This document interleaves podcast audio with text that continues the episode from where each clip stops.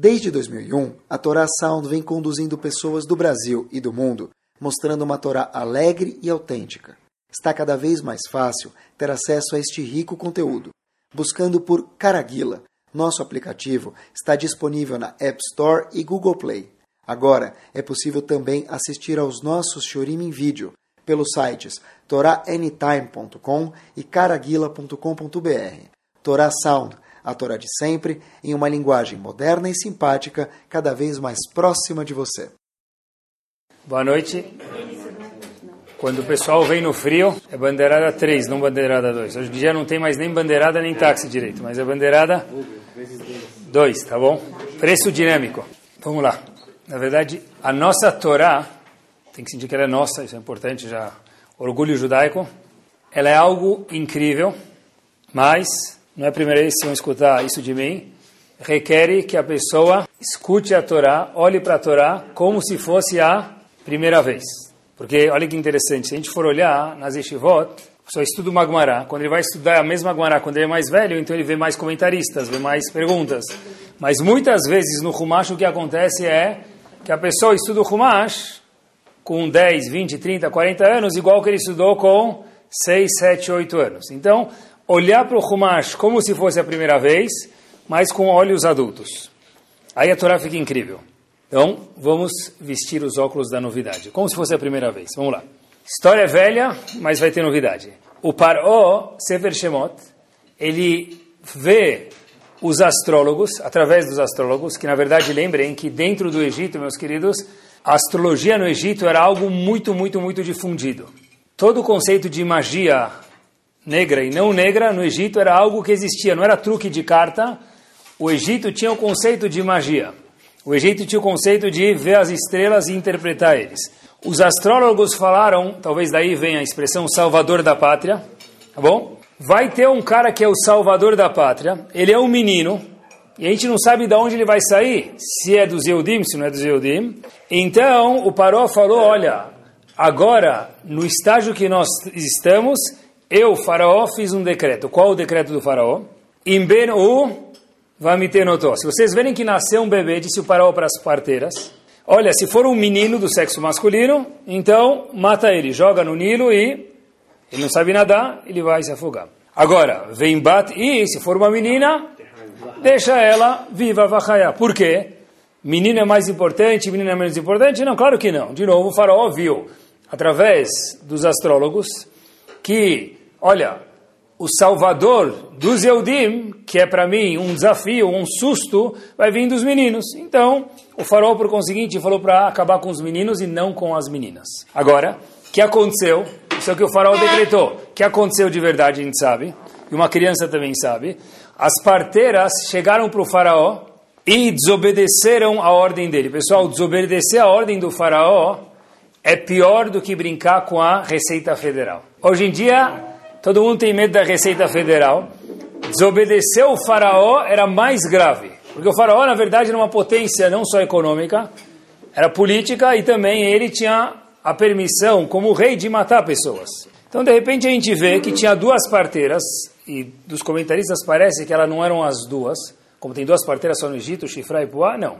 Elas eram duas, parece assim, de muitos comentaristas, que elas eram as líderes das outras parteiras, eram parteiras-chefes. Mas essas parteiras falaram, olha, não vamos matar os bebês. Então, não só que elas não mataram os bebês, descumpriram a ordem do faraó, como também o que, elas fizeram? Elas foram lá e cuidaram dos bebês. Podia usar aquele baby wipes lá de um real, que machuca a pele do bebê, ela comprava aquele baby wipes importado chique. Podia dar uma madeira gelada, ela dava uma madeira quente. Então, Shifra e Puá, e as ajudantes delas, cuidaram dos bebês, desobedecendo mais uma vez a ordem do faraó. Só olha que interessante. A pergunta é, o que, que gerou duas mulheres a descumprir, desafiar o faraó? Se o faraó descobrisse qualquer coisa, ia matar elas. Então elas tiveram uma desculpa, falaram, não, as mulheres dão luz muito rápido, não dá tempo de a gente ajudar elas, tá bom. Mas o que, que gerou elas tomarem esse, essa dúvida de talvez serem pegas no flagra e merecessem morrer? Qual foi o atributo? Olha que interessante. Normalmente, a gente imaginaria, eu queria que usasse os óculos da novidade, é que ela vê, imagina pessoal, tenta vivenciar a história. Vê o bebê da tua vizinha, bebê da tua irmã, da tua prima, da tua tia. Jogar ele no rio, ele não te fez nada, Hazitobu sacana. Você tem que chorar muito, talvez. Mas nem estava chorando o bebê. Mas jogar ele no rio por quê? Dá dó de jogar no rio. Então a gente diria de fato que o quê?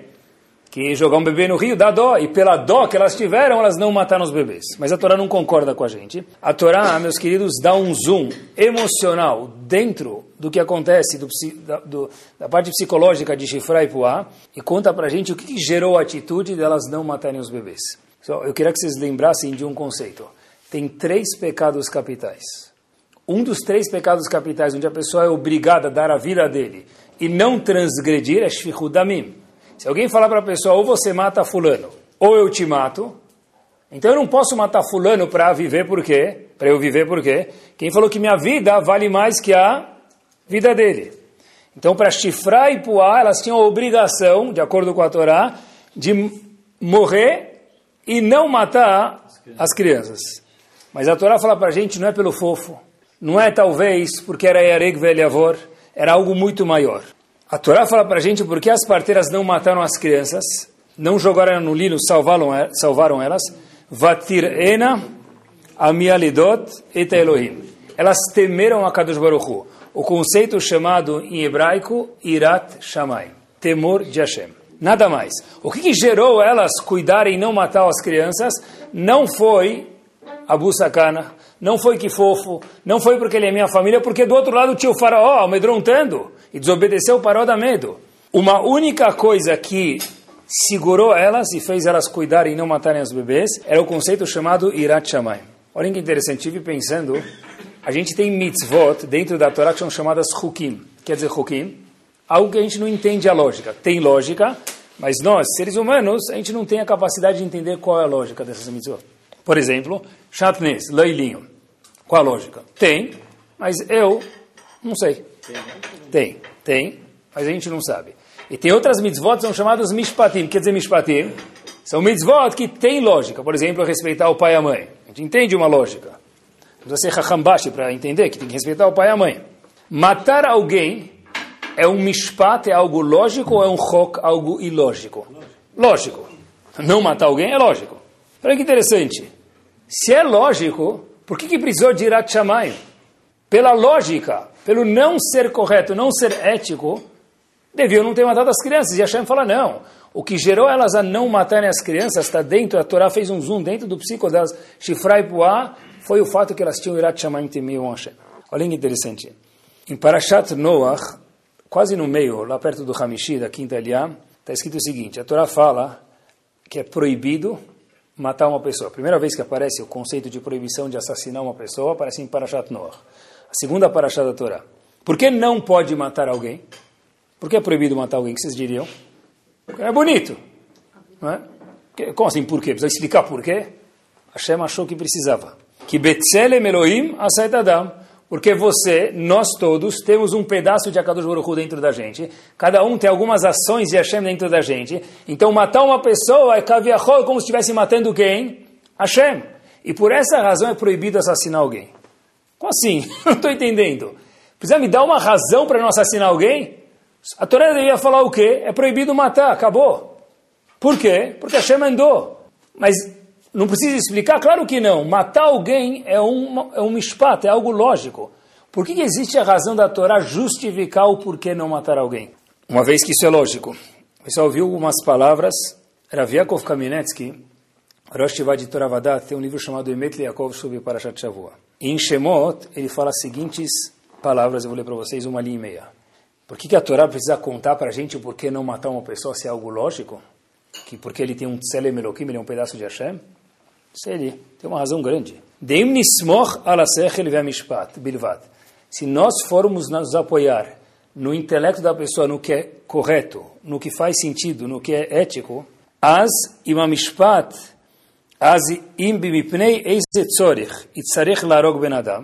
se por alguma razão pessoal eu precisar matar alguém, olhem que forte. Eu vou entortar o julgamento. Por quê? Porque eu tenho uma razão. Não é ético. Não é ético no teu caso. No meu caso, que eu tenho uma razão, ele está prejudicando meu business ou alguma outra razão. Então aí pode matar alguém. Vem E a pessoa vai encontrar razões, diz Rav Kamenetsky, justas, lógicas e felizes no, na perspectiva dele de poder matar alguém. Por isso veio a Torá e diz o quê? Não pode matar alguém, por quê? Porque cada um de nós tem um Tselem Elohim, um pedaço de Hashem. E daí, amigo, se tem Tselem Elohim, você não tem como justificar o teu assassinato, o assassinato de alguém. Por quê? Porque tem um Tselem Elohim, que é um pedaço de Hashem, Hashem não permitiu. Quer dizer, mesmo numa mitzvah, que ela é um mishpat, que tem lógica, Hashem justificou ela. Por quê? Para a pessoa não procurar racionalizar, porque na perspectiva dele, no meu caso pode. E ele termina com as seguintes palavras. Kibli irat shamayim, meus queridos, sem temor de Akadosh Baruch Hu, sem irat shamayim, yevshar lismoch al sichlo ayashar sheladam não dá para se apoiar no intelecto, no cérebro, na emoção de uma pessoa reta, correta e justa. Mesmo dele, não dá para se apoiar sem Irat Shamayim. Obviamente que não tem novidade nenhuma, se a gente voltar um pouquinho na história só para fazer algo mais concreto. Estava lendo agora no caminho dos Bar Mitzvahs, indo para Israel. Demorou para achar que não tem para vender eh, aqui no Brasil, nos Estados Unidos tem mas um livro chamado Em Busca de Sentido. Tem um psiquiatra, psicólogo e psiquiatra chamado Viktor Frankl. Tem um livro chamado Em Busca dos Sentidos, de Sentido, Em Busca de um Sentido, melhor dizendo, e ele relata porque ele entrou no campo nazista e ele saiu e ele conta pela visão da psicologia que ele via como que era estar num campo de concentração. Ele aborda coisas que eu nunca tinha imaginado, nunca vi, tinha visto nesse prisma. Pessoal, olha que interessante. Ele fala o seguinte: se a gente não tem Irat Shamayim, por mais que a pessoa seja fina e nobre, tudo é justificável. Olha que interessante. Ele conta o seguinte: que ele não esquece que uma das noites, no começo do livro, já nas primeiras 30 páginas, ele estava muito acordado, não estava conseguindo dormir e o companheiro do lado da cama, não da cama do lado da mesma cama, porque na mesma cama não era cama, era estrado, dormiam muitas pessoas, ele escutou o brother do lado dando uns gemidos. E ele viu se mexendo, falando alguma coisa, ele percebeu que ele estava tendo um pesadelo. Então Victor Frankl falou o quê? Eu vou acordar ele, Razito, o pesadelo já é o que a gente vive de dia.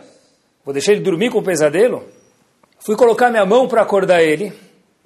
E eu me, me conscientizei, diz Victor Frankl, o seguinte, com muita nitidez, que nem mesmo, pessoal, olhem o que ele fala, viveu isso.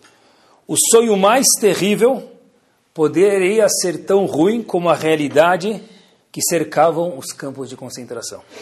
Quer dizer, era melhor ele ter um pesadelo dormindo do que estar acordado naquele pesadelo real.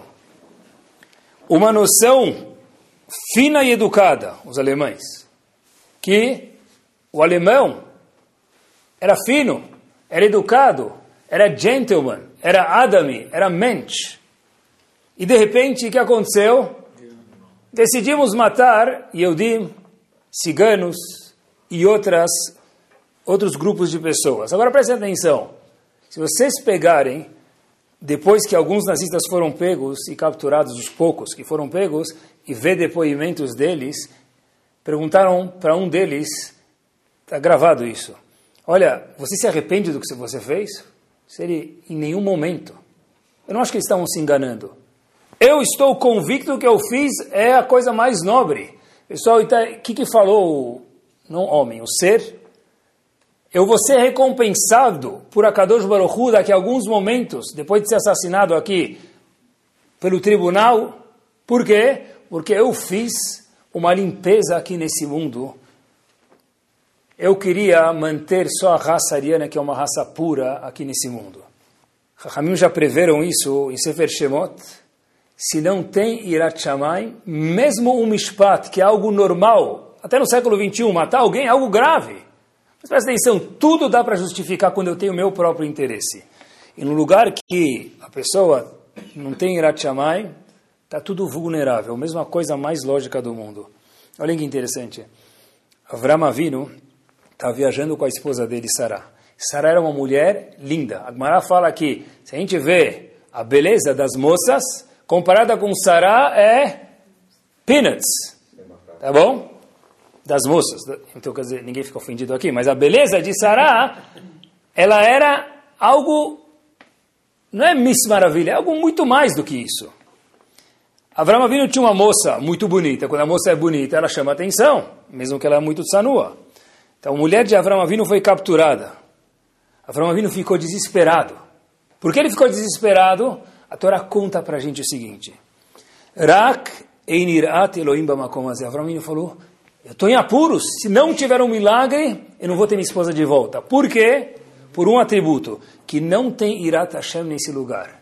Esse povo não tem Irat Hashem, não teme Hashem. Então, se Hashem não fizer um milagre, eu perdi minha esposa Sará para sempre. Porque quando não tem Irat Hashem, poxa, mas ela é mulher do outro. Como é que você pega ela? Você é uma pessoa nobre, você é um rei. Ah, eu tenho minhas razões, tenho minhas justificativas. Quando não tem Irat Shamayim, queridos, tudo está balançando, tudo vulnerável. Pessoal, olhem só a observação a seguir. Olha como é gostoso olhar para a Torá como se fosse a primeira vez. No Sefer Shemot, logo no começo, no 16º passuco, está escrito o seguinte.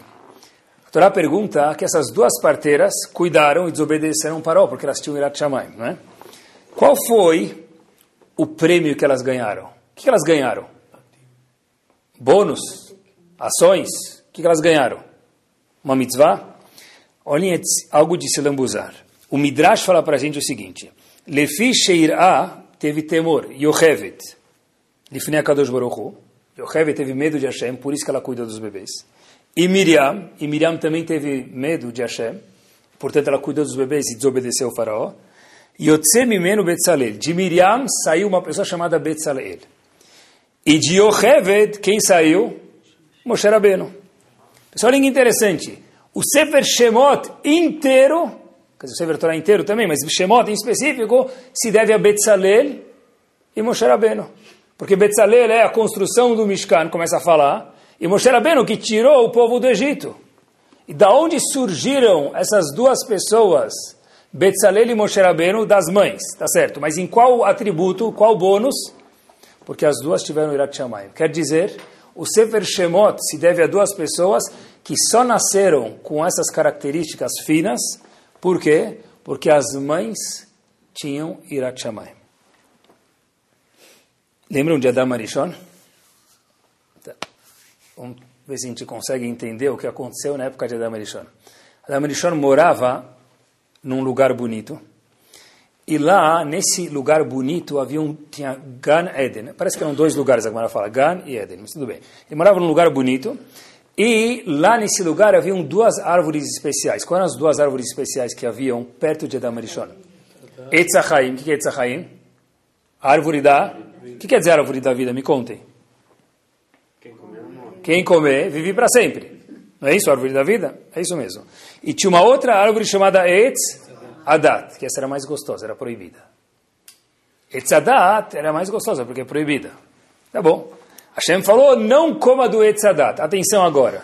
Mesma Torá, talvez que a gente nunca prestou atenção. Se você, Adam Rishon, comer do Etz Adat, qual será a consequência da Mohavá? Qual será a consequência? vai morrer. Não é? Se nós fôssemos Adam Arishon por um segundo, você sabe que Hashem falou isso. O que, você faria? Qual band-aid que você pode colocar antes de se machucar? Qual a joelheira que você pode colocar para quando cair não se machucar? Habibi, come do Etzachaim, da árvore da eternidade. O que vai acontecer? Depois, mesmo que você comer do Etzadat, você vai viver para sempre. De novo, o castigo de comer do Etzadat, um deles é que a pessoa vai ser finita, como nós somos hoje, 120 anos Bezat Hashem bem vividos. Antes, o homem era programado para viver para sempre. Aquele peixinho deitado matematicamente, né? O símbolo da matemática, para sempre. Então, Adam Arishon podia comer junto com Havá, o que? Faz Boreperiaetz e come do Etzachaim. Por que ele não comeu do Etzachaim antes? Bomba pergunta. Mesma Torá, uma pergunta nova. Tem um Rav atual, nunca vi isso escrito em outro livro, mas Rav Eli Lapian, que ele é relativamente recente aos nossos dias, ele fala o seguinte, tem um livro chamado Lev Elial sobre Parashat Hashavua, e ele fala em Parashat Bereshit o seguinte, Adam Arishon sabia que se ele comesse do Etzachaim, ele ia ser um, uma pessoa eterna, mesmo que comesse depois do Etzadat. Agora olha que interessante, por que ele não comeu? Porque ser eterno comprometeria o que? O Irat Shamaim dele. Porque prestem atenção, imaginem só alguém que come do Etzachaim, ele sabe que mesmo que ele comer depois do Etzadat, o que, que, vai acontecer? Ele nunca mais vai morrer. Que medo ele vai ter de fazer alguma verá? Nenhum. Quer dizer, por que, que Adam Arishon não comeu do Etzachaim? Para não colocar em perigo, em sacará, em dúvida, o Irat Shamaim dele. Agora, pessoal, escutem comigo, quem era Adam Arishon? Olhem o que o Midrash Rabbah conta para a gente de quem era Adam Arishon. Os Malachim, quando viram Adam Arishon, se confundiram qual a função de um anjo, falar shirah, cânticos e louvores para Kadosh Baruch Hu. Diz o Midrash, quando os malachim, os anjos, o que, que, é anjo? Difícil de explicar, difícil de entender. Quando os anjos viram Adam Arishon, eles queriam fazer o quê? Falar para ele Kadosh, Kadosh, Kadosh. Confundiram Adam Arishon com a Kadosh Baruch Hu. De novo, os anjos, diz o Midrash, confundiram Adam Arishon com, com Hashem e queriam falar Kadosh para ele. Até que Hashem falou, não, não, não, não, sou eu, eu que sou Deus e não ele. Agora olha que interessante, esse mesmo Adam Arishon, que era quase que Deus de alguma forma ou outra, o fato é que os anjos se confundiram, falou, uau, se eu comer primeiro do Etzachaim, o que, que vai acontecer comigo? Eu vou perder meu Irat Shamayim. Então, para não comprometer, eu não posso comer. E aí ele pensou, comeu do Etzadat, por qualquer razão que ele tinha, ainda assim acabou errando. Mas, de novo, Adam Arishon que era um pedaço de Hashem, os anjos se confundiram entre ele e Deus, ainda assim achou ser necessário ter Irat Shamayim. Então o que, que sobra para a gente? Que é muito necessário. Como que ele pensou e ainda fez haverá? Então, de uma forma assim, entre parênteses, breve, Adam Rishon fez tem muitos livros que explicam qual o cálculo que Adam Arishon fez. Adam Arishon pensou, de alguma forma ou outra, que ele estava comendo do Etzadat para fazer uma mitzvah, não uma verá. Tem muitas explicações como que era isso, mas Adam Rishon ponderou como ele Então ele falou, opa, sabe bananan, bore piraetz, sartê. Não, ele pensou de verdade e achou que tinha que fazer uma mitzvah. Baruch Hashem, Elokeinu Olam. Achei que deixar uma mitzvah. Tem muitas explicações. Lechol meetzadat, pensou que era uma mitzvah. Mas ainda assim, para ele não entrar na dúvida dessa decisão ser muito fácil para ele, ele ponderou ela muito bem, ele falou só com Irak Shamayim. Ainda assim, no nível gigante dele, fez um erro tênue que foi, foi grave. Mas Adam Arishon precisou ter Irat. Certeza que a gente também. Vou dar um passo adiante. Por que isso é tão importante para a gente? Se foi para Adam Arishon é para a gente, mas tem uma razão específica. Vale sempre lembrar. Tem uma Gemara em Shabbat, na página 31a, que fala para a gente o seguinte. Depois de 120 anos, fazem algumas perguntas para a pessoa. Só que entra na faculdade tem cursinho. Você preparar para o vestibular. Então Hashem fala, eu vou te dar aqui o gabarito para você saber qual que é o certo e trabalhar sobre isso para quando chegar lá em cima passar no vestibular também. Quais são as cinco perguntas que fazem para a pessoa? Eu falar sobre uma, uma delas, mas vale a pena lembrar cinco. A primeira pergunta que fazem é, será que a pessoa foi honesta? Só honesta. A segunda pergunta que fazem para a pessoa é, será que você fixou o tempo para a Torá? E se eu sou uma mulher, Será que eu incentivei meu marido a fixar tempo para a Torá? Porque a mulher não tem obrigação disso da Torá. Três, asakta bepru urvu. Será que você estava envolvido em pru urvu? Priyaruviá quer dizer procriar. procriar. O Maharsha fala que isso não quer dizer que será que você teve filhos. Óbvio que é um mitzvah ter filhos, mas devia estar escrito, ou será que você teve filhos? Por que, que a Asakta estava envolvido? Diz o Maharsha, será que você cuidou de casar pessoas órfãs? Isso é a sakta be priaruvia. Essa é a terceira pergunta que vão perguntar para a pessoa. Quarta pergunta, se pita leixoá, será que você ansiou, ficou com sede? Ah, estou com sede, quando a Hashem vai trazer a Geulah? Talvez para mim está bom o jeito que está o mundo. Mas, pô, a Hashem está sem casa. A Hashem me permitam, com todo respeito, está homeless. Eu tenho casa. O Baruch não tem casa, o Betamigdash está destruído. Será que eu esperei a Geulah? E a última pergunta que fazem para a pessoa é Pilpalta bechokhmah. Será que você se envolveu em sabedoria? O Marshall fala uma coisa muito interessante. Fala que todo mundo faz pilpulim, mas de um monte de baboseira. Então a gente pergunta, Habibi, pilpalta bechokhmah? Ou se ficou tudo no Facebook no, no, e daí por diante. Será que pilpalta bechokhmah? Será que você se preocupou com assuntos sábios? Essas são as perguntas que a gente sabe. A vai mais uma linha, que às vezes no Shura a gente nunca escutou, e vou contar para vocês. Termina a dizendo o seguinte. Afilo achi e irat Hashem hi otzar ilolo. Depois de todas essas perguntas, tem que ter um conservante para essas mitzvot se manterem. Qual que é? Irat. Se não tem Irat mesmo que passou pela pergunta 1, 2, 3, 4 e 5 que a gente mencionou agora, o din da pessoa está comprometido. Quer dizer que Irat Shamayim é um conservante que eu pegar o suco de laranja mais gostoso. Se eu vender ele, daqui 30 dias a pessoa tomar, o que acontece? Fica ruim sem conservante. Por isso que água de coco, quando você vai no sacolão comprar água de coco, está escrito validade um dia. Está escrito um dia lá, e no dia seguinte já está meio azedo. Se abrir, pior ainda. Agora olha que interessante, dura um dia. Sem conservante não dura a coisa. O conservante, depois das cinco perguntas, diz Agmará para a gente qual que é? Irat Shamayim. O Marchá fala para a gente que sem esse conservante, nenhuma das cinco perguntas vale quase que nada. Ou seja, é indispensável a pessoa procurar ter Irat Shamayim. Poxa, mas isso é tão importante. Você dá uma lição que ter Irat Shamayim. Se o que gerou as Mialdot cuidarem dos filhos dos outros, não era porque eles eram fofos, era por causa de Irat Shamayim. Se Moshe Rabbeinu veio de Irat Shamayim, Betzalel veio de Irat Shamayim, a pergunta é, aonde que se encontra Irat Shamayim? É natural uma pessoa ter Irat Shamayim ou não? O que vocês acham? É natural uma pessoa ser temente a Hashem ou não? não. Hashem criou ele com essa tendência? Difícil essa pergunta, hein? Entendeu com a criança assim? Não. Não. Gostei. Fiquei uma dúvida. Acho que sim, acho que não. Eu nunca tive a certeza disso. Para Shatre Sefer Dvarim, Re, Anochi noten lachem lifnechem, me permitam, bracha o. Hashem fala, eu dou para você fulano e ciclana, bênção, se você cumprir as mitzvot, e o contrário, se você não cumprir as mitzvot. Pashut? Agora, em Parashat Nitzavim, um pouquinho depois, no mesmo Sefer Dvarim, que está escrito, o Baharta Bahaim. Escolha a vida. Oh, Hazako Baruch, obrigado. Se fosse propaganda eleitoral, tudo bem. Em quem votar, você fazer propaganda, escolha o candidato de tal partido. Rav Israel Misalant teve um aluno chamado Rav Yitzhak Blazer. Ele tem um livro chamado Shareor. Ele faz a seguinte pergunta. Por que Hashem precisa falar para a pessoa escolher a vida? É a coisa mais óbvia do mundo. Hashem tem que dar as regras do jogo. Você fez mitzvot, brachot. Se a pessoa fez averot, o contrário. Agora presta atenção. Escolha a vida, porque a gente tem que intervir e falar para a pessoa escolher a vida. É a coisa mais natural do mundo, a pessoa escolher vida. Não precisa de propaganda.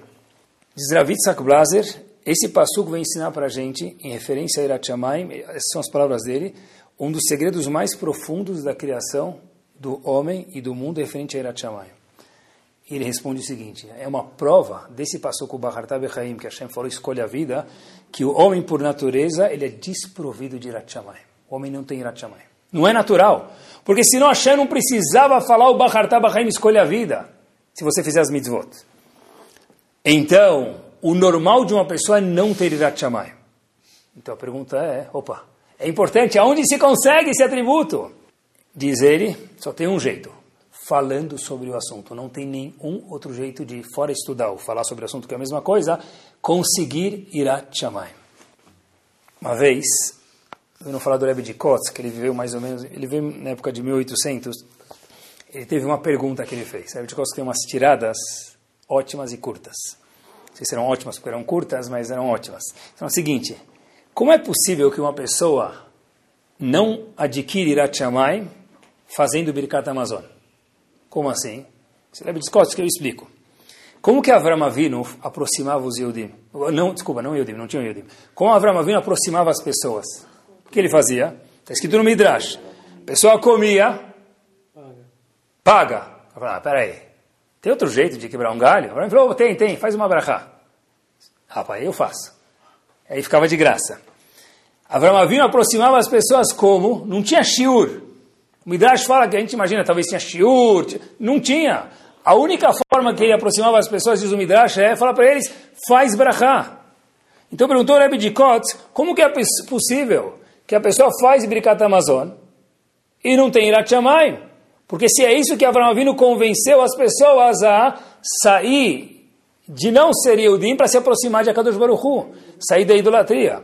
Eu fiquei pensando que deve ser que eles tinham Abraão Avinu, ah, mas viraram. Né? Deve ser, deve ser, eles tinham Abraão Avinu na frente deles. Acho que essa é a resposta para a pergunta do Rebbe de Costa. Não sei, ele não fala, mas deve ser que é isso. Mas quando se tem Irat Shamayim, um Birkat Amazon, muda a pessoa do antes do Birkat Amazon para depois do Birkat Amazon. Não dá para errar. Quando se refere a Irat Shamayim, não dá para errar. Eu estava uh, com uma dor no meu pé, eu fui no pronto-socorro, estava com um bursite, estava com muita dor, não conseguia me mexer, não conseguia dormir. Eu fui no pronto-socorro para a pessoa... Né? Então, na entrada do hospital, a moça falou, olha, da triagem, ela falou o seguinte para mim, a gente está sem sistema, tudo bem? Eu falei, tudo bem, não quero sistema, eu quero minha cura. O sistema vai ficar aqui, não vou levar para casa. Aí, aí pior é quando você completa tudo, depois ela tinha visto que estava sem sistema. Né? Ela falou, olha, a gente vai fazer as coisas à mão. Eu falei, tá bom. Ela pegou a carteira do seguro, meu RG e tal, o carteira de motorista. falei, olha, quantos anos o senhor tem? Aí eu falei, posso falar o ano que eu nasci? Fica mais fácil, tá bom? Aí, bom, vou contar para vocês. Aí. 73. Ela escreveu 73 anos, tal, continuou, tirou minha pressão, tirou meu... Aí eu falei, a pressão tá boa para quem tem 73 anos. Ela falou, ah, tá muito boa. E continuou. Eu falei, mas senhora, eu não tenho 73 anos, eu nasci em 73. Falou, ah, sim, sim. Nem escutou o que eu falei. Se fosse uma mulher, teria ficado ofendida. Eu não fiquei ofendido. Mas... sério, sério. Olha que interessante. Olha que interessante. E aí continuou, eu falei, eu não nasci, eu expliquei para ela duas, três vezes, até que ela acreditou em mim. Eu falei, eu vou tomar isso como elogio, não como ofensa, mas vamos para frente. Eu quero só me curar aqui. Mas tem coisas na vida que não dá para errar, não dá para confundir 1973, o ano que você nasceu, com quantos anos você tem. Irat Shammai, meus queridos, tem que get it right. Acertar o que quer dizer isso. Não é natural, o único jeito de adquirir isso é falando sobre isso. Como a gente sabe se alguém tem Irat Shammai? Não dá para saber. Não dá para saber. Por que, que é Irat Shammai? O que quer dizer Irat Shammai? Ah, parece que ele tem. Uma vez, me lembrei, Rav Israel Misalant foi fazer um espet, falar sobre uma pessoa que faleceu. Rav Israel Misalant levanta e fala, esse indivíduo falecido era uma pessoa que tinha Irat Shammai. De imediato ele pausa e fala, permita, eu vou me consertar. Parece que ele tinha Irat Shammai. Porque como é que eu vou ter certeza que ele tinha Irat Shammai? Por que, que quer dizer Irat Shammai, meus queridos? Que, que é Irat? Temor a Deus. É quando não tem ninguém olhando. Isso é Irat. Como é que alguém sabe se ele tem Irat pessoal só dá para saber se ele próprio tem Irat. Dos outros, não dá para saber.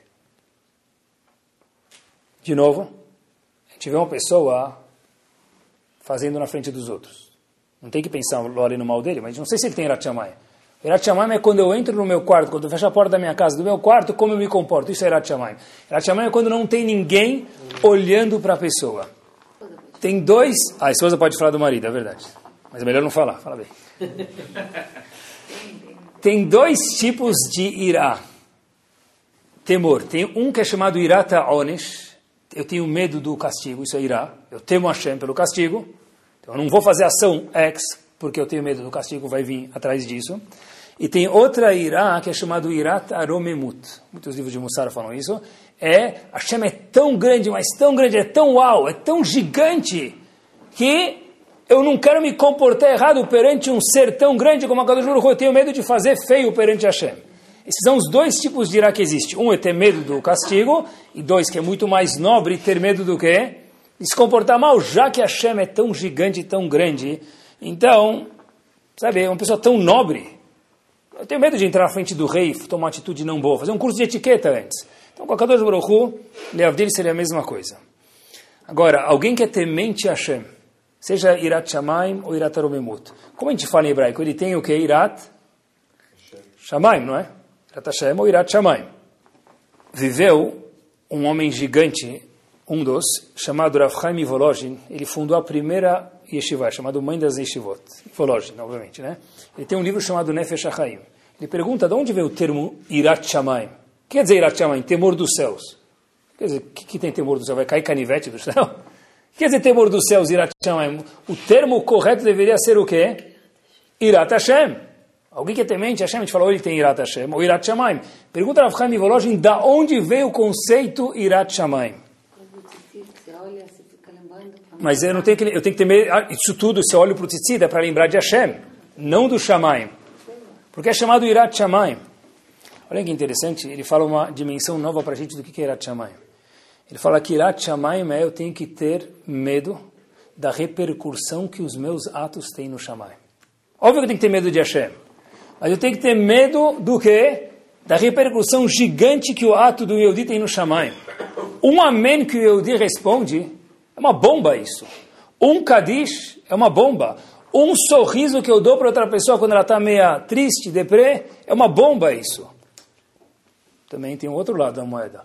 Um palavrão, um palavrão falado, ou na modernidade, escrito, também é uma bomba. É grave. Um ato desonesto também é grave.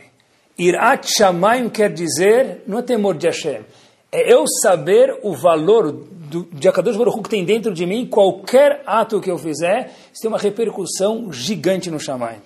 Eu vi uma história que, que me lembra isso, esse conceito que estava um dia muito ensolarado em Israel e uma mãe foi, lá não tem domingo, você sabe em Israel, né? Domingo já é segunda. Yom Rishon, Yom Sheni, Yom Shlishi, está acostumado com o feriado 7 de setembro, ponte antes, ponte depois, quarta-feira de cinzas, de, de, de, depois, antes das cinzas, depois das cinzas, mas lá não tem muito feriado. Então, teve uma oportunidade que tinha um dia off na escola. A mãe foi no Kinneret nadar com as, com as duas filhas. Ela conta que o Kinneret estava tão ensolarado, parecia que tinha pedras de diamante brilhando na água do Kinneret. Então, Lea, que era mãe, Lea Cohen, o nome da mãe. Cohen é como se fosse da Silva em português, mas o nome aqui é verdadeiro, tá bom? Lea Cohen, ela foi nadar com as duas filhas dela. As duas filhas dela, nome eu vou falar para vocês que é história verídica, e Eudite Tamar, de 10 e 8 anos de idade. A mãe viu as filhas nadando lá na borda da, da, da, do Kinneret, e, obviamente, que é feriado para as crianças e feriado também para a mãe, então a mãe fechou os olhos, sentou um pouquinho na borda lá, e foi dar uma relaxadinha. Até que a tranquilidade durou pouco, e ela escuta uma filha gritando para a mãe: Ima, Ima, Ima! A, nossa, a tua filha, quer dizer, minha irmã está se afogando. O problema era que a mãe, Leá, não sabia nadar. Então o que, que faz agora? Ela olhou para a estrada e ela viu um carro passando, ela foi lá no meio, acenou, falou, ele vai me matar, eu vou matar minha filha, mas eu vou ficar no meio da estrada. Ela para no meio da estrada e o motorista desce e fala, o que aconteceu? Ela falou, olha, rápido, por favor, minha filha está se afogando. O motorista aqueles nomes israelenses típicos, chamava Rezi. Eu não sei de onde vem esse nome. Tá bom? Não Reski, mas Rezi. Agora, Rezi, o que ele fez? Pulou na água para salvar a menina, uma das filhas, Eudit. Ele correu para salvar. Ele pega a menina e ele vê que era Tamar, a outra filha. Porque uma foi salvar a outra e as duas estavam se afogando. Então ele pulou, estava perto da borda, entrou lá de roupa e salvou uma das filhas, Tamar.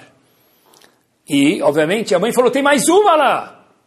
Então ele volta de novo, e rapidinho da borda para o começo lá da água, onde a filha estava, e foi salvar a segunda filha chamada Judith. Ele vai nadando todo acabado, já e cansado e afoito, para a borda, e a mãe começa a gritar para ele, só que ele não escuta, porque ele estava nadando e preocupado. A cabeça da segunda menina, Judith, que ele foi salvar, estava dentro da água, ele não percebeu. Ele estava nadando com a menina segurando pelo pé e a cabeça estava dentro da água. Felizmente, a menina, obviamente, quando entra água, entra água no nariz e daí por diante, se imaginam o que pode acontecer. Em poucos instantes, chegou aquele grupo fenomenal que existe em muitos países do mundo, de anjos, chamado Atzalá, e correm, levam ela para o hospital mais, mais perto que tinha, que podia solucionar o problema. E o doutor olha para a mãe e fala, olha, uma filha tua está boa, não aconteceu nada, talvez ela precise um pouquinho de uma ajuda psicológica pelo susto, mas ela está bem fisicamente. Pela sua segunda filha, eu peço que a senhora faça muita tefilá, que reze, porque a situação dela está bastante delicada. E os médicos falaram, a gente tem que fazer alguns exames e esperar os resultados nos próximos dias. Passou um, dois dias, essa senhora Lea Cohen estava sentada lá, não saía da, da, da, da porta lá de onde, da UTI, e o médico sai para ela com um sorriso, a mãe fica muito feliz, fala, o que, que está sorrindo, me conta. Fala, olha, a senhora é uma mulher de sorte. A probabilidade pequena que ela tinha de ficar bem se concretizou e sua filha, que estava com a cabeça dentro da água, já está boa. Ela está em fase de recuperação, mas saiu de perigo e agora é só uma questão de tempo aqui no hospital. A menina melhorou depois de alguns meses e foi fazer Seudá toda. Na hora de fazer uma Seudá toda para agradecer a Hashem, não gosto de usar a palavra ação de graças, tá bom? Que é muito judaico, mas alguma coisa assim, vamos chamar Seudá toda. Quem ela foi convidar a mãe para estar na Seudá? Reze, que salvou a vida deles. Então, falou: Olha, eu queria que você falasse algumas palavras. Eu tenho que te agradecer, mas eu quero que você fale algumas palavras na Seudá. Reze levanta e fala o seguinte: Quando eu cheguei em casa, eu cheguei devastado. Eu falei para minha esposa: fui fazer uma mitzvah, eu não sou nada religioso, mas fui ajudar a fazer um ato bom, uma mitzvah. Eu salvei uma e a segunda, não só que eu não salvei, como eu nadei com a cabeça dela dentro da água. Que, que, que pessoa faz uma coisa dessa? Ele não conseguia justificar a atitude dele. E eu fiquei pensando, o que eu posso fazer por essa menina? Fui salvar, mas eu piorei a situação. Assim estava na cabeça dele. Então ele falou assim, ele olhou para os céus e falou assim, Hashem, eu sou Yehudi, moro em Israel, nunca rezei para você. Nem sei como se reza. Mas, por favor, me atende no mérito da mãe da menina. No mérito da irmã da menina e no mérito talvez da menina também. Me atende, por favor, e salva essa menina. E ele conta que ele nunca teve essa sensação, parece que a Shem estava do lado dele. Ele falou com tanta sinceridade, com tanta pureza, que parece que a Shem estava do lado dele. Ele olha na Seudá e fala para os participantes o seguinte, olha, eu terminei de rezar a tal hora era tal dia. E eu liguei para o hospital, depois disso, com muito medo de apertar cada botão para ver como estava a menina. E foi no mesmo momento que saiu a notícia que o médico saiu na porta da UTI e falou para a mãe, você teve o milagre daquela pequena chance da menina ficar bem, se concretizou. Isso é Irat Shamayim. Irat Shamayim é a mega potência que tem a tefilá de uma mãe, de um pai, de um irmão, de uma irmã, de um vizinho, de uma vizinha. O que Irat Shamayim? É saber a consequência gigante, o eco gigante que é o ato de cada um de nós tem. Uma Menechem uma vez que eu não converso na Hazarada Midah, uma vez que eu me comporto e vou acender as velas de Shabbat, Dois minutos antes da hora, não em cima da hora, não atrasada. Isso é Irat Shamayim. Eu sei que cada atitude minha muda e tem um eco gigante no Shamayim. O Rav Islam falava que quando um Yehudi reza no Brasil, ele não falou do Brasil, a gente vai adaptar, um Yehudi em Paris se salva. Quem sabe lá, com o nosso boneiro Shalom, se não tem um soldado que estava no fronte, que acabou sendo protegido, que a bala passou a meio metro dele, não acertou ele, por causa da tefilá de algum outro de nós, qualquer pessoa no mundo que fez isso. Uma vez que a gente fala lá, Minim que os inimigos de Bnei Israel não atinjam Bnei Israel. Chover oivim machni azedim. A gente reza uma vez pensando na tradução. Homem, mulher, criança ou menos criança. Pessoal, isso aqui a gente não tem ideia da repercussão, isso aqui é Irat Shamayim. Uma vez que eu falo Rotsebe Tshuva, tem uma pessoa que, um israelense que foi parar em Jericoacoara. Não é novidade isso, né? Tem menu em hebraico, lá já contei para vocês acabou fazendo chuva em Jericoacoara. Por quê? Talvez a avó dele rezou, talvez foi o seu, o meu, o nosso. Baruch Ata Hashem Harutse Tshuva. Deixa outros Eudim também vem à luz da Torá. Irat Shamayim é a mega repercussão, meus queridos, que o ato da pessoa tem no Shamayim. Eu vou terminar com isso. Eu, uh, quando falar Shur, eu pensei comigo mesmo, tem alguma coisa prática? Irat Shamayim? A gente fala de Chesed, Tzedakah, Shalom Bait, Hinuch, é mais fácil essa coisa prática. Eu pensei alguns dias e algumas horas aonde dá para a gente achar exemplos práticos de Irat Shamayim. Pessoal, depois que Hashem nos iluminou, dar um ou dois exemplos para vocês, práticos. O ID da pessoa, hoje em dia está em sacanagem, está em perigo, de verdade, no Yehudi. Qualquer pessoa, mas estamos falando de Yehudi. Só no, no mundo globalizado nós temos tudo. Quando a gente tem tudo, tem coisas espetaculares e, obviamente, menos espetaculares também. Nós não sabemos quem é a pessoa de verdade. Não para julgar, mas para nós mesmos. A gente não sabe quem é a pessoa de verdade. Porque hoje, com um telefone, a pessoa pode ser uma coisa e dentro do telefone ele ser outra pessoa. Não é novidade, talvez seja para vocês, mas eu gosto de aprender bastante, então eu, eu falo para vocês sempre que os Estados Unidos está alguns anos à nossa frente, e o que acontece lá tem repercussão em épocas posteriores no mundo, inclusive aqui, que não seja o caso, mas normalmente é assim. Teve um, uma convenção nos Estados Unidos, pessoal, olha um dos assuntos que foi levado ao púlpito na Bimá por um dos Darshanim. Qual era o assunto? De uma das Keilot nos Estados Unidos. Como resguardar um marido que viaja para a China trabalhar. E a pessoa lá explicou. chega na China com fuso horário. Chega lá que horas? De manhã não consegue dormir. Até se acostumar. Três da tarde, quatro da tarde, cinco da tarde acabou o dia. Mas ele não consegue dormir, ele até, tem até meia-noite para dormir. E que ele faz das cinco da meia-noite? Pessoal, esse foi o assunto dos Rabanim, se juntaram para procurar soluções. A pessoa precisa viajar para a China. O que, que ele faz? Tem que viajar, tem que importar, é parte da parnassada da pessoa, a pessoa é obrigada a sustentar a casa dele. Em Malidaber. Mas a pergunta é, onde chegou o Irat Shamayim na China? O que, que segura, pessoal, uma pessoa no momento de distância, que não tem Rav, que não tem amigos, não tem sociedade, não tem vergonha de nada? Eu acho que só tem uma coisa que segura a pessoa, Irat Shamayim. Só lembrar de quem ele é, o que tem dentro dele e a repercussão mega que isso vai ter. Porque a pessoa pode se comportar mal e ninguém vai saber. A pessoa pode entrar dentro do celular ninguém vai saber. A porcentagem de casamentos, estou falando de Eudim, nos Estados Unidos que se divorciam devido ao fato que o marido ou a mulher encontraram um parceiro pela internet, seja Eudi ou não Eudi, não faz diferença. Ridículo. E daí que é Eudi? Achou outra mulher, achou outro marido no celular? É quase que 50%. Pessoal, que se divorciaram por quê? Porque encontraram outro melhor, mais bonito na foto e e daí por diante. É um teste. Com um clique de enter, você chega lá.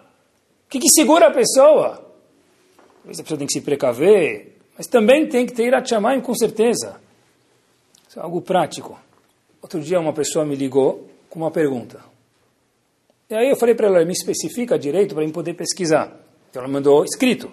Como que escreve? Por WhatsApp. Pessoal, no WhatsApp da menina, menina eu falo, é uma pessoa casada, tá bom? Foto dela, o marido e as crianças de biquíni. Eu falei, qual ela manda uma pergunta, um WhatsApp para um rabino assim? Eu vou responder a pergunta com o dedo em cima da tela, não dá nem para olhar a pergunta dela. De novo, não, óbvio que não fez por mal. A gente está falando sobre Irachama, a gente tem que aprender. Ah, mas eu quero. Você e teu marido, cola cavot. Mas para os outros, todo mundo tem que ver que eu estava em Côte d'Azur de, de, de, Não vou nem explicar como estava vestida na praia. Todo mundo tem que saber disso. Não, só os meus contatos, tá bom? Tem tatmit contatos. São meus contatos. Todo mundo precisa ver a mulher de biquíni, pessoal. Isso é falta de Irat Mesmo que a pessoa não sabe disso, não fez porque realmente, mas para a gente aprender. E nós não podemos liberar tudo para os nossos filhos. Eu falei isso para vocês nossos filhos gostam que tenham limites.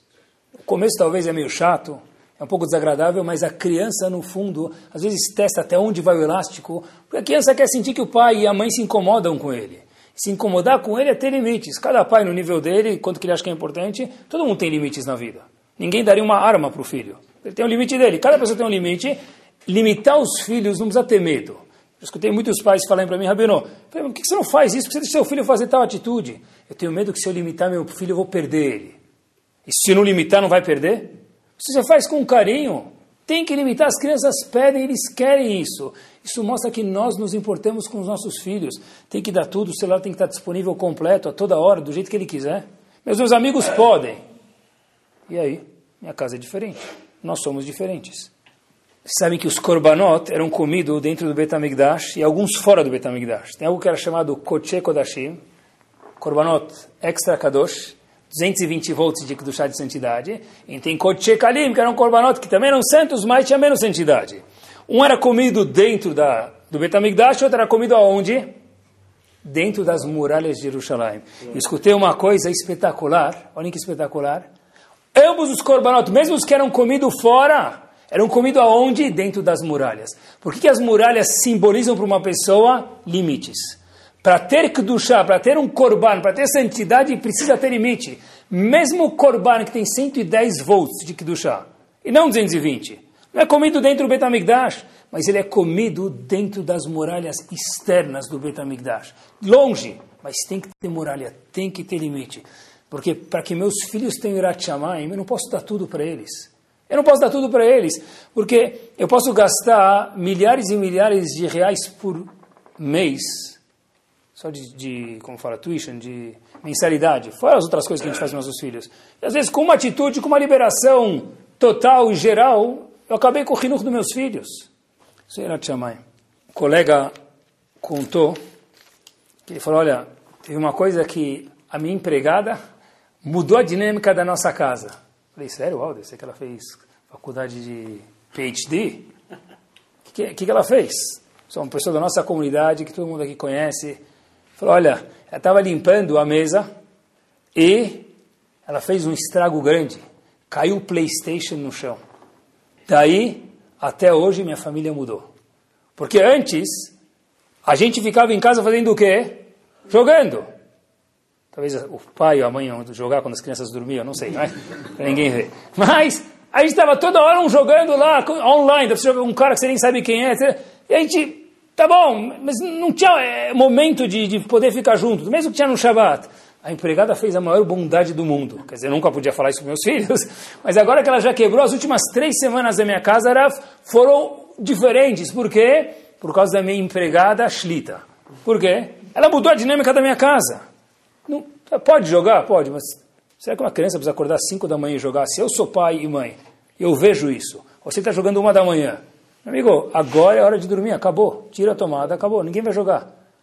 Acabou. Se você falar com assertividade, igual que você fala para o teu filho que não pode comer cheeseburger, ele vai te escutar. Agora, se eu tomei o xoxo na coisa, isso tem a ver com Irat Shamayim, isso. Tem os limites da minha casa.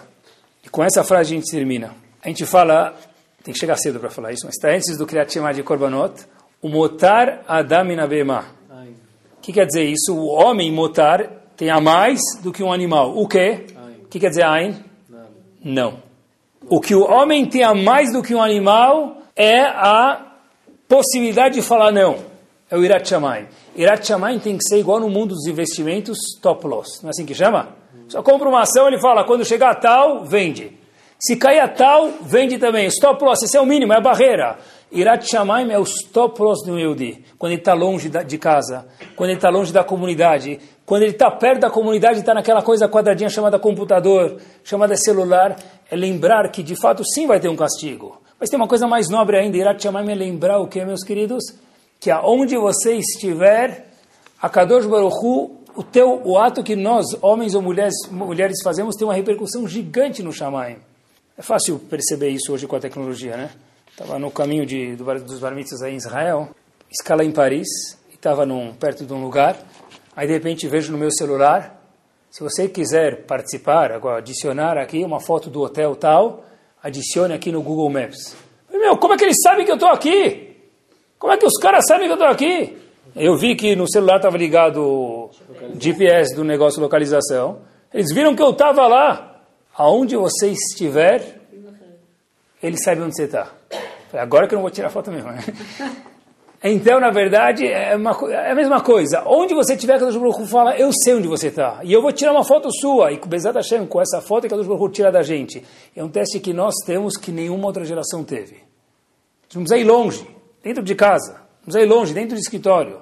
E às vezes quando vai longe também, que Bezat Hashem, a gente possa falar para Kadosh Baruch Hu, eu sou mais do que um animal, porque ah, eu sei falar não para os meus filhos com carinho, eu sei falar não para mim mesmo, eu sei falar não porque não é certo fazer. Torá Sound, desde 2001, aproximando a Torá dos Yehudim e de você.